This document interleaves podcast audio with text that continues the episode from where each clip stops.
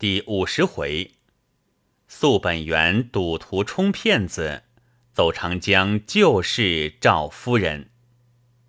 那丫头先连出去，便听得有人问道：“赵老爷在这里吗？”丫头答应在，那人便先连进来，抬头看时，却是方一炉。大家起身招呼，只见他吃得满面通红。对众人拱一拱手，走到席边一看，哈哈大笑道：“你们整整齐齐的摆在这里，莫非是摆来看的？不然何以热炒盘子也不动一动呢？”小云便叫取凳子让他坐。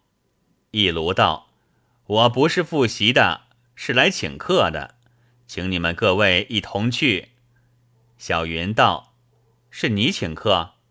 一卢道：“不是我请，是带腰的。”小云在身边取出表来一看，吐出舌头道：“三下一刻了，是你请客，我便去；你带腰的，我便少赔了。”月清插嘴道：“便是方老爷，也可以不必去了。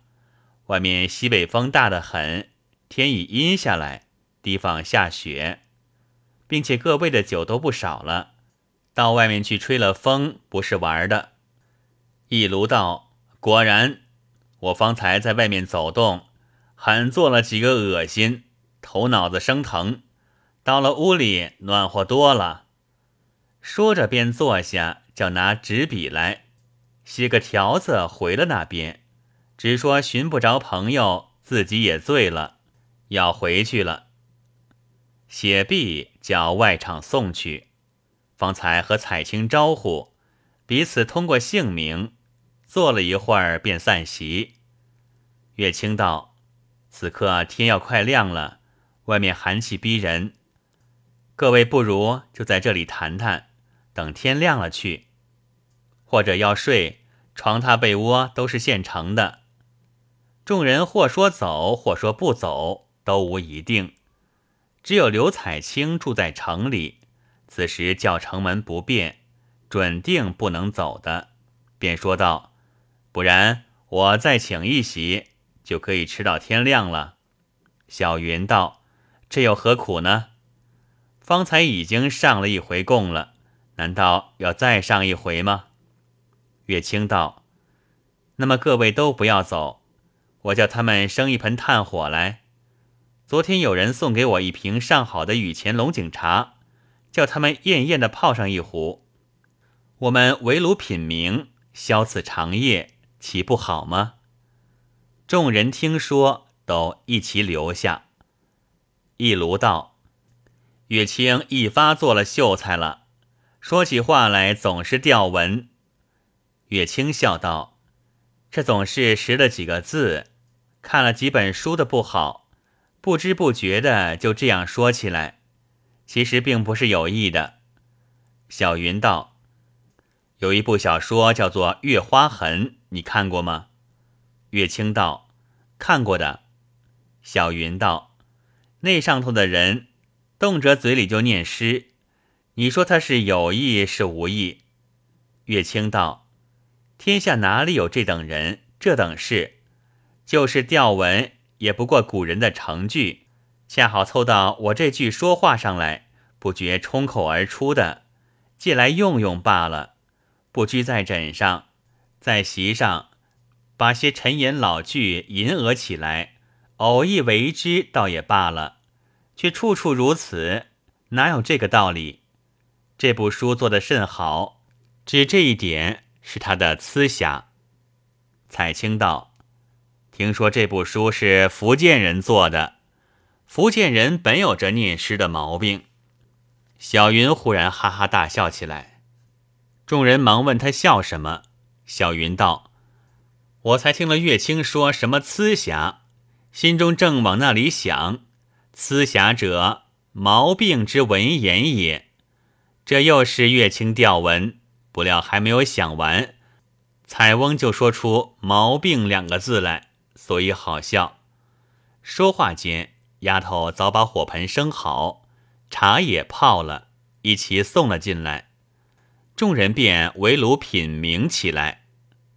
一炉与彩青谈天，彩青又谈起被骗一事。一炉道：“我们若是早点相识，我断不叫彩翁去上这个当。你道齐明如是个什么人？他出身是个外国成衣匠，却不以成衣匠为业，行径是个流氓，事业是靠赌局。从前犯了案，在上海县监禁了一年多，出来之后又被我办过他一回。”彩青道：“办他什么？”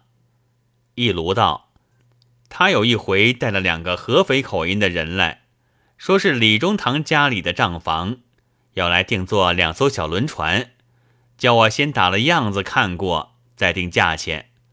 这两艘小轮船倒有七八千银子的生意，自然要应酬他，未免请他们吃一两回酒，他们也回请我，却是吃花酒。吃完之后，他们便赌起来。”邀我入局，我只推说不会，在旁边观看。只见他们输赢很大，还以为他们是豪客。后来见一个输家输得急了，竟拿出庄票来赌，也输了，又在身边掏出金条来。我心里才明白，这是明明局赌，他们都是通通一气的要来引我。须知我也是个老江湖。岂肯上你的当？然而单是毙了你，我也不为好汉。须给点颜色，你看看。当夜局散之后，我便有意说这赌牌九很有趣。他们便又邀我入局。我道：今天没有带钱，过天再来。于是散了。我一想，这两艘小轮船不必说是不买的了，不过借此好入我的门。但是无端端的要我打那个图样，虽是我自己动手不费本钱，可是耽搁了我多少事。若是别人请我画起来，最少也要五十两银子。我被他们如此玩弄，哪里肯甘心？到明天，齐明如一个人来了，我便向他们要七十两画图银，请他们来看图。明如邀我出去，我只推说有事。一连几天不会他们，于是齐明如又同了他们来看过图样，略略谈了一谈船价。我又先向他要这画图钱，齐明如从中答应，说傍晚在一品香吃大菜面交，又约定了事业开局。我答应了，送了他们去。到了时候，我便到一品香取了他们七十两的庄票。看看他们一般人都齐了，我推说还有点小事，去去就来。出来上了马车，到后马路照票，却是真的。连忙回到四马路，先到巡捕房里去。那巡捕头我是向来认得的，我和他说了这班人的行径，叫他捉人。捕头便派了几名包探巡捕，跟我去捉人。我和那捕探约好，恐怕他们这班人未齐，被他跑了一个，也不值得。不如等我先上去。好在坐的是靠马路的房间，如果他们人齐了，我置一个酒杯下来，这边再上去，岂不是好？那探捕答应了，守在门口，我便走了上楼。果然内中少了一个人，问起来。说是取本钱去的，一面让我点菜，言和了一会儿，那个人来了，手里提了一个外国皮夹，嘴里嚷道：“今天如果再输，我便从此戒赌了。”我看见人齐，便悄悄拿了一个玻璃杯，走到栏杆边，轻轻往下一丢，四五名探捕一拥上楼，入到房间，见人便捉。我一同到了捕房，做了原告，在他们身边搜出了不少的假票子、假金条。捕头对我说：“这些假东西告他们骗则可以，告他赌可没有凭据。”说时，恰好在那皮夹里搜出两个象牙头子。我道：“这便是赌具。”捕头看了看，问怎么赌法。我道：单拿这个赌还不算骗人，我还可以在他这里拿出骗人的凭据。捕头一压起来，拿起头子细看。我道：把它打碎了，里面有铅。捕头不信，我问他要了个铁锤，把头子磕碎了一颗。只见一颗又白又亮的东西咕噜噜滚到地下，却不是铅，是水银。捕头这才信了。这一个案子，两个合肥人办了地界，还有两个办了监禁一年，期满驱逐出境。齐明如侥幸，没有在身上搜出东西，只办了个监禁半年。你想，这种人结交出什么好外国人来？彩青道：“此刻这外国人逃走了，可有什么法子去找他？”一卢道：“往哪里找呢？并且找着了也没用。我们中国的官见了外国人，比老子还怕些。你和他打官司，哪里打得赢？”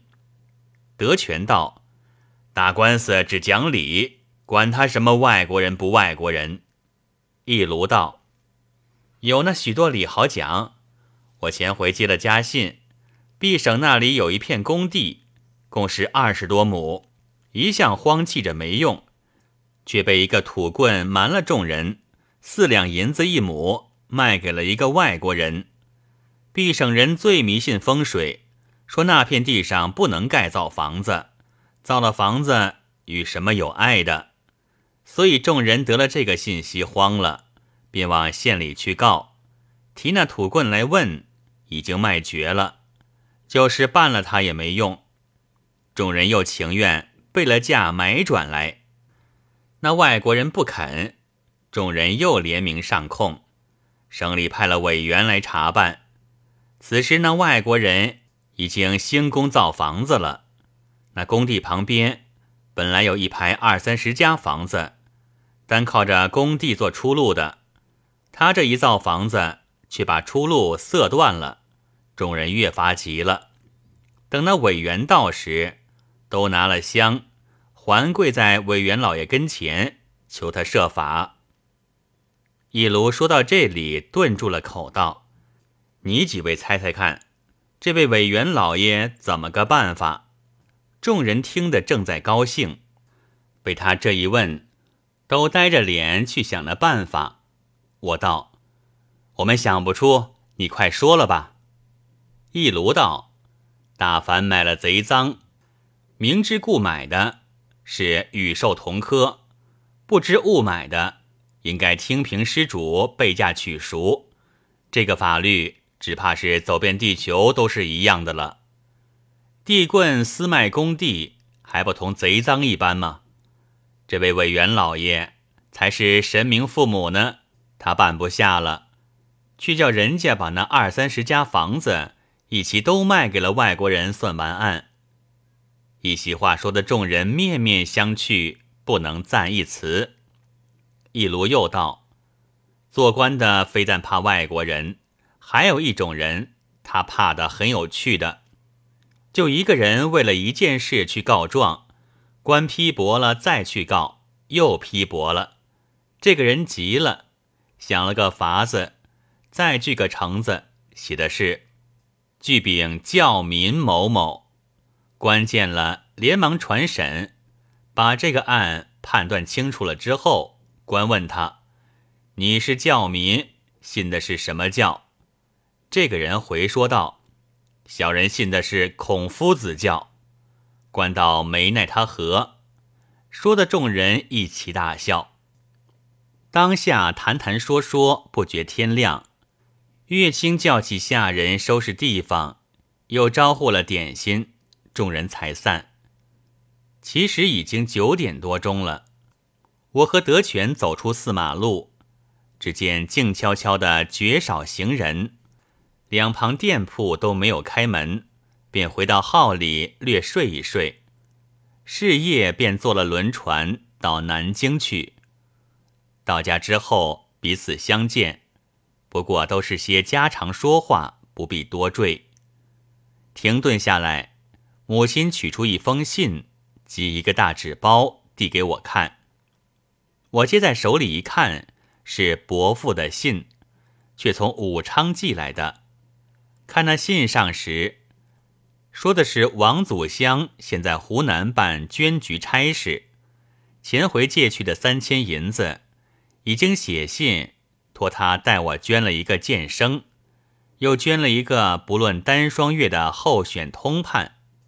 统共用了三千二百多两银子，连利钱算上，已经差不多。将来可以到京引荐，出来做官，在外面当朋友，终究不是事情。云云，又续上这回到湖北，是两湖总督奏调过去，现在还没有差事。我看完了，倒是一怔。再看那大纸包的，是一张荐照。一张候选通判的官照，上面还填上个五品衔。我道：“拿着三千多银子买了两张皮纸，这才无味呢。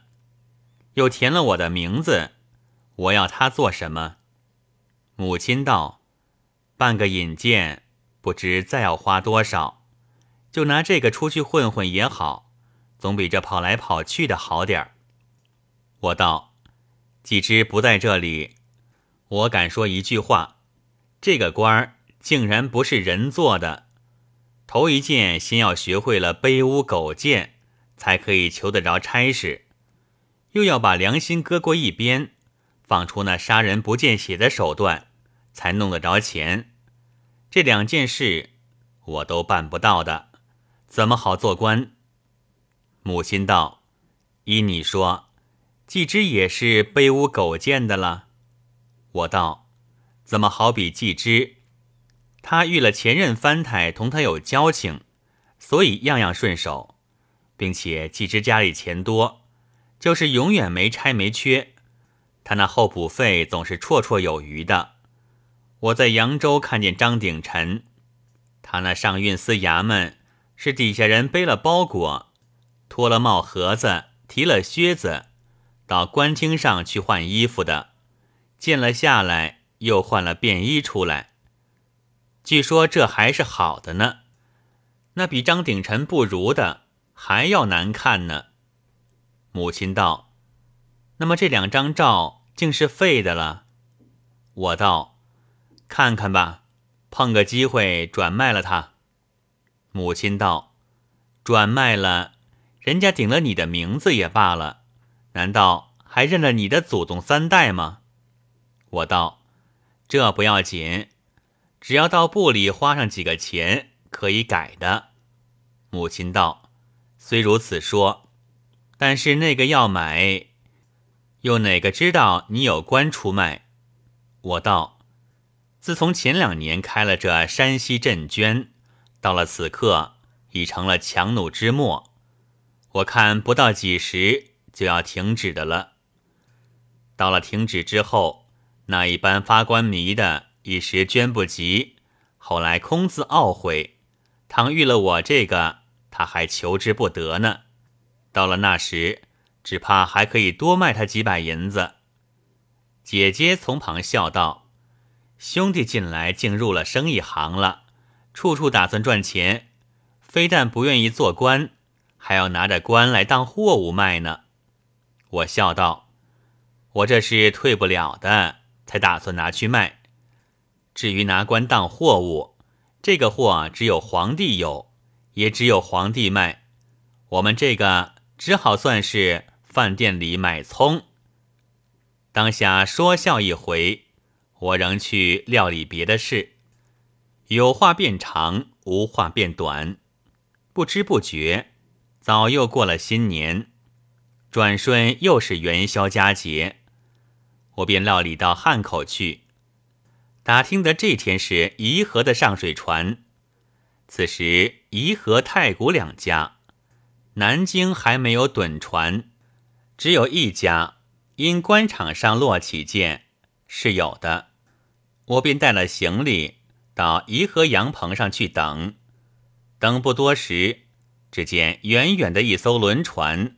往上水驶来，却是有趸船的一家。按想今日他家何以也有船来？早知如此，便应该到他那趸船去等，也省了做华子。正想着时，羊棚里的人也三三两两议论起来。那船也渐驶渐近了，趸船上也扯起了旗子。谁知那船一直上驶，并不停轮。我向来是近视眼，远远的只隐约看见船名上一个字是三点水旁的，那一个字便看不出了。旁边的人。都指手画脚，有人说是这个，有人说是那个，有人说断不是那个。那个字笔画没有那么多，然而为什么一直上时，并不停轮呢？于是又纷纷议论起来。有个说是恐怕上江那里出了乱事，运兵上去的；有个说是不知专送什么大好老到那里的。有个说，怕是因为南京没有客、没有货，所以不停泊的。大家瞎猜瞎论了一回，早望见红烟囱的元河船到了，在江心停轮。这边的人纷纷上了华子船，划到轮船边上去。轮船上又下来了多少人？一会儿便听得一声铃响，船又开行了。我找了一个房舱，放下行李，走出官舱散坐，和一班搭客闲谈，说起有一艘船直放上水的事，个人也都不解。恰好那里买办走来，也说道：“这是向来未曾见过之事，并且开足了快车。我们这元河船上水一点钟走十二英里，在长江船里。”也算头等的快船了。我们在镇江开行，他还没有到，此刻倒被他赶上前头去了。旁边一个账房道：“他那个船只怕一点货也不曾装，你不看他轻飘飘的吗？船轻了，自然走得快些。但不知到底为了什么事，当下也是胡猜乱夺了一会儿，各自散开。”第三天，船到了汉口，我便登岸，到蔡家港字号里去。一路上只听见汉口的人三三两两的传说新闻，正是直宿长江翻簇浪，谁叫平地起酸风？不知传说什么新闻，且待下回再记。